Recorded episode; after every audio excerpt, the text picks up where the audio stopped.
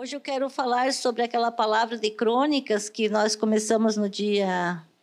na sexta-feira, no dia primeiro. Mas lembrando sempre, amados, que lá no versículo 9, depois você vai ler a palavra comigo, fala que o povo de Deus tinha uma casa, um lugar, para quando eles tivessem alguma dificuldade, alguma necessidade, alguma situação, eles pudessem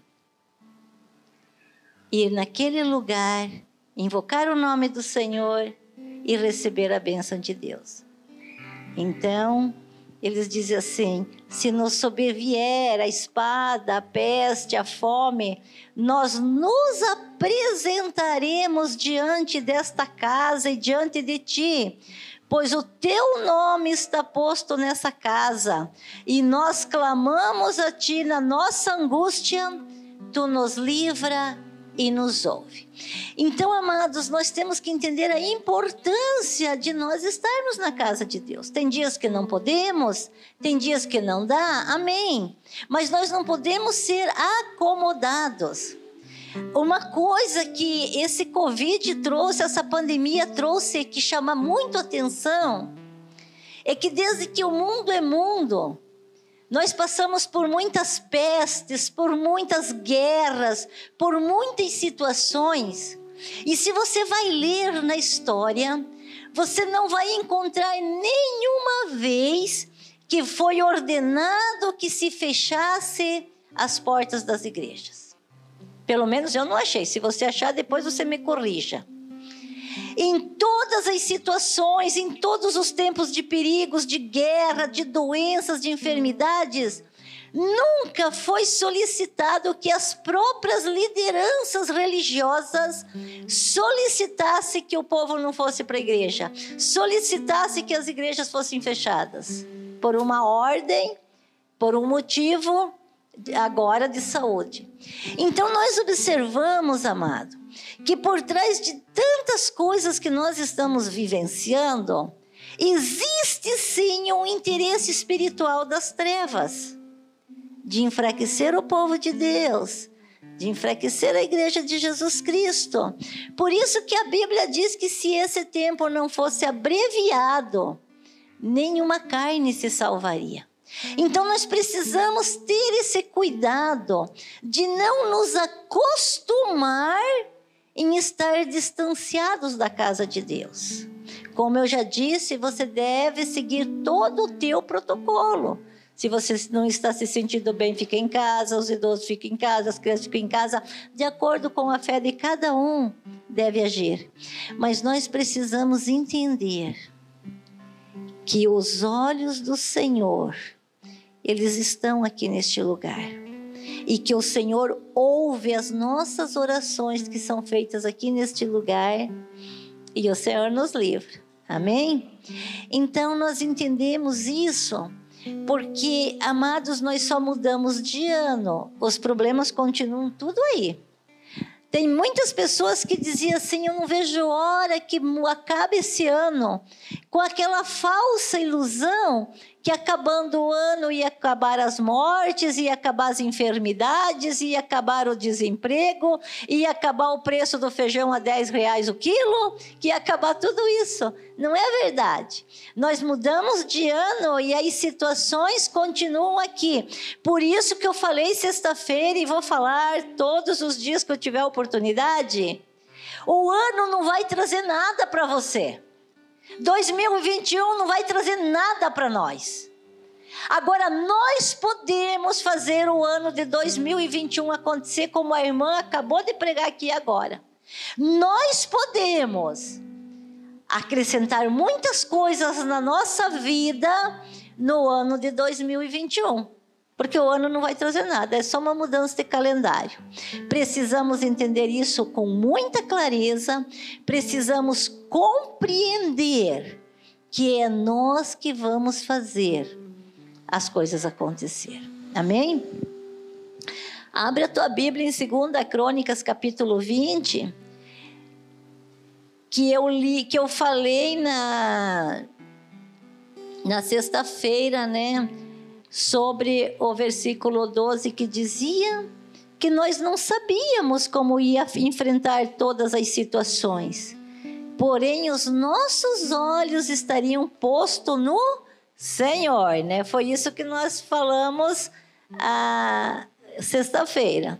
Então, hoje você acha aí 2 Crônicas, capítulo 20, versículo 18. Como que nós vencemos? Como que eles venceram? Se você encontrou a palavra, se coloque em pé, por gentileza.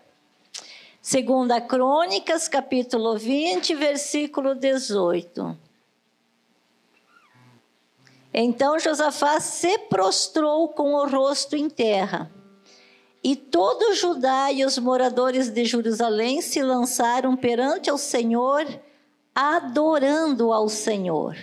E levantaram-se os levitas dos filhos de Coatitas e dos filhos dos Coroaitas para louvarem ao Senhor, Deus de Israel, com voz muito alta. Eu quero que você feche os teus olhos e diga: Eu vou vencer. Com, adoração. E louvor. Amém. Você pode se assentar. Tudo aquilo que a irmã falou aqui faz parte da minha pregação, então eu vou pular, tá? Nós não vencemos as batalhas nos fazendo de vítimas, nós não vencemos as batalhas murmurando, nós não vencemos as batalhas achando um culpado para os nossos problemas. Nós vencemos as batalhas como aconteceu com Josafá aqui, nos prostrando diante do Senhor nos dobrando diante do Senhor, lançando sobre Ele todas as nossas preocupações, lançando sobre Ele todas as nossas ansiedades. E aí sim, quando nós adoramos a Deus, quando os levitas entendem que na no louvor existe uma presença de Deus, o louvor, ele traz a presença de Deus para o nosso culto, então nós seremos vitoriosos. Quando nós compreender que é através da adoração e do louvor. Só que hoje, amados, nós não vemos mais as pessoas dobrar os seus joelhos. Nós não vemos mais ninguém prostrado diante do Senhor. Nós vimos as pessoas prostradas diante da depressão, prostrada diante das dificuldades financeiras, prostrada diante das disputas familiares, prostrada diante de uma série de situações. Mas nós não vimos as pessoas prostradas diante de Deus. E quando nós nos curvamos diante do Senhor, nós ficamos de pé diante das adversidades.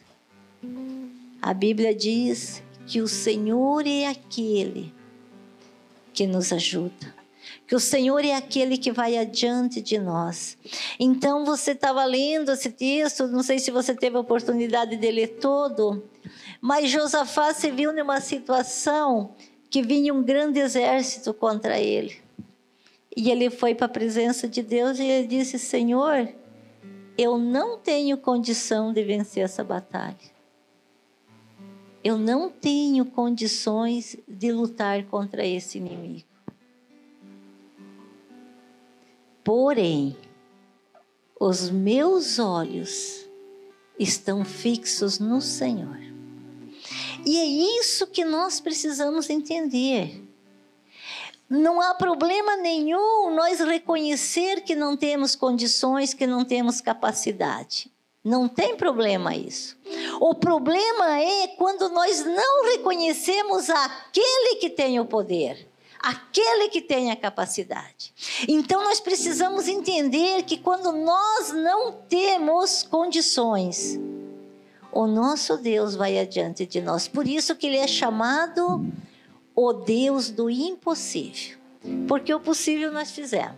Nós não somos preguiçosos, nós somos esforçados, nós somos trabalhadores, nós nos reinventamos.